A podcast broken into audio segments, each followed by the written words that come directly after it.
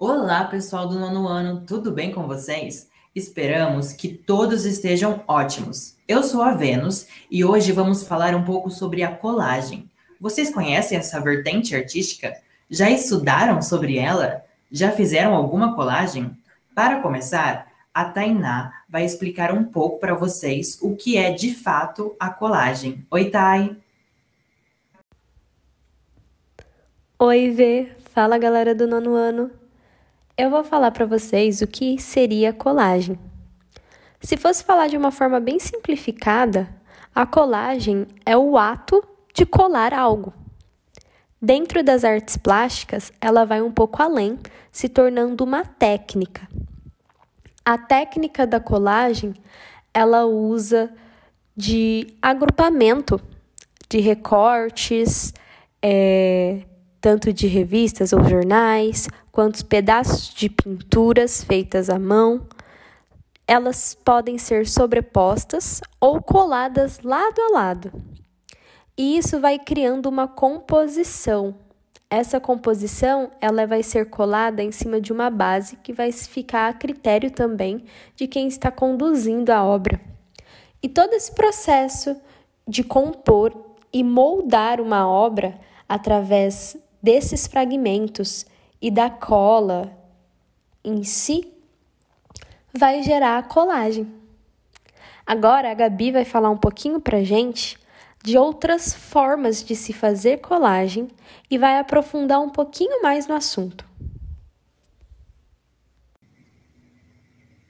Oi, pessoal, eu sou a Gabi. Eu vou, como a Thay falou, vou explicar um pouquinho para vocês sobre os tipos de colagem. Eu não sei vocês, mas quando eu ouvia falar sobre colagem, eu pensava logo em alguns papéis colados. Mas olha, tô para dizer que tem muitos outros tipos de colagem para a gente testar. A primeira é a mais tradicional, que a gente pode usar papéis rasgados, tecido, imagem de revista e colar em outro papel, outro tecido, papelão. E a gente pode brincar, inclusive, com algumas texturas diferentes, cores. Essa é a forma mais comum da gente se fazer colagem. A segunda é a fotocolagem. Sabe aquela montagem feita no Photoshop ou algum outro aplicativo de edição? Então, é mais ou menos isso, só que manual.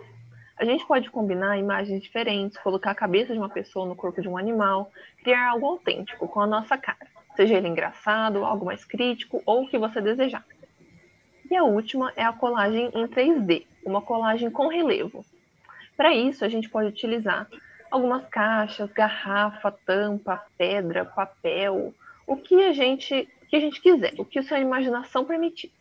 Nesse caso, o resultado final vai ser quase como se fosse uma instalação, onde a gente pode ver a colagem de todos os ângulos. Então, essa é a diferença dela para as outras colagens. Ela não fica algo no papel. Legal, né, Vê? Eu não conhecia todos esses tipos de colagem. Muito interessante, Gabs. Eu também não conhecia todos, não. Aliás, existem diversos artistas que utilizam a colagem como meio de expressar sua arte. Lá no século XX, com o cubismo, surgiram alguns desses artistas, como Pablo Picasso, que realizou a primeira colagem cubista, com a tela natureza morta com cadeira de palha. Sim, gente, ele usou uma cadeira de palha como forma artística. Outro artista é Marcel Duchamp, do movimento artístico dadaísmo, rejeitando as regras de arte trazendo objetos que antes pareciam do cotidiano e transformando em obras de arte. Uma grande obra desse artista é A Fonte, de 1917. Vocês já ouviram ou já estudaram sobre essa arte, galera? Também temos que ressaltar Salvador Dali, Juan Miró e René Magritte, do movimento surrealista.